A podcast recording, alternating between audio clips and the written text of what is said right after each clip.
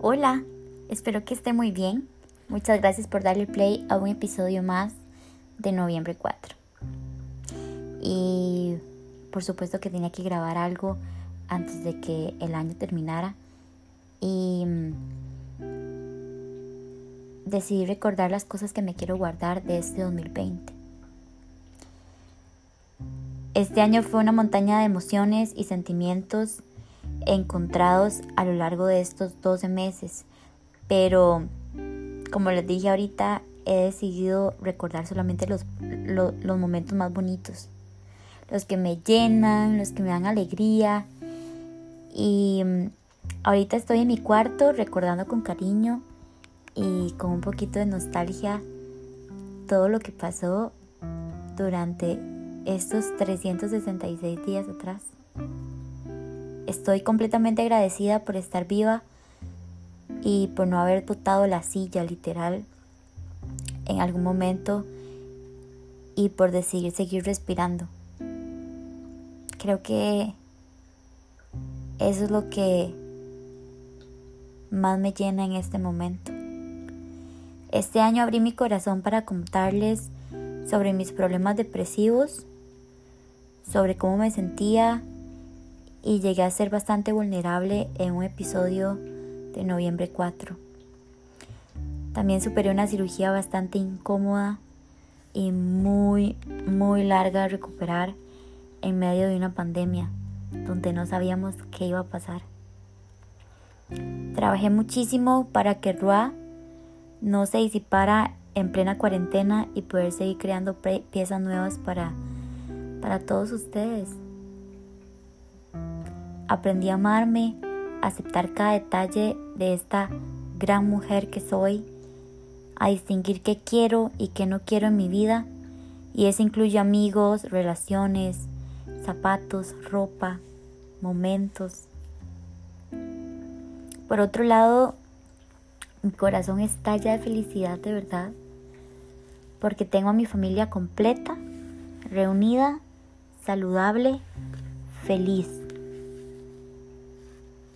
Y eso es algo que en estos momentos hay que valorar aún más. Larita, como les comenté en un episodio anterior, llegó a ser parte importante de mi vida y ahora somos ella y yo. En una casa donde, donde la casa antes se sentía muy fría y triste, ahora no. Ahora está Lara donde le di un giro importantísimo a este hogar porque ya no es una casa, es un hogar. Acepté cerrar ciclos, tener nuevos comienzos y dejar que las cosas fluyan, que fluyan a su ritmo, sin presionar nada. Este año 2020 fue en el que conocí a la mujer que quiero ser. Conocí una versión mejorada de mí misma, lista para cualquier reto para crear anécdotas, para conocer lugares y para seguir creyendo en mí. Y así hay muchos momentos que atesorar en mi corazón.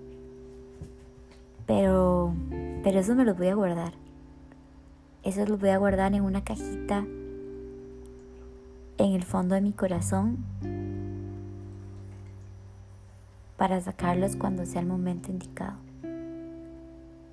Este episodio va dedicado con todo mi amor a cada una de las personas que estuvieron pendientes este año, las que llegaron a lo largo de los meses de formas increíbles y también para las personas que se fueron de mi vida en medio de esta montaña rusa que fue este 2020. Gracias por ayudarme a ser la persona que soy hoy, por hacerme pasar momentos increíbles otros no tanto, y por regalarme anécdotas tristes en las que aprendí muchísimo. Esos son los fuegos artificiales porque ya casi son las 10 de la noche. Así que con este sonido de fondo despido el 2020 y feliz 2021. Les deseo un año increíble, donde sus sueños se hagan realidad, donde el miedo no se interponga y donde todos los días crean muchísimo más en ustedes mismos. Con amor, María José.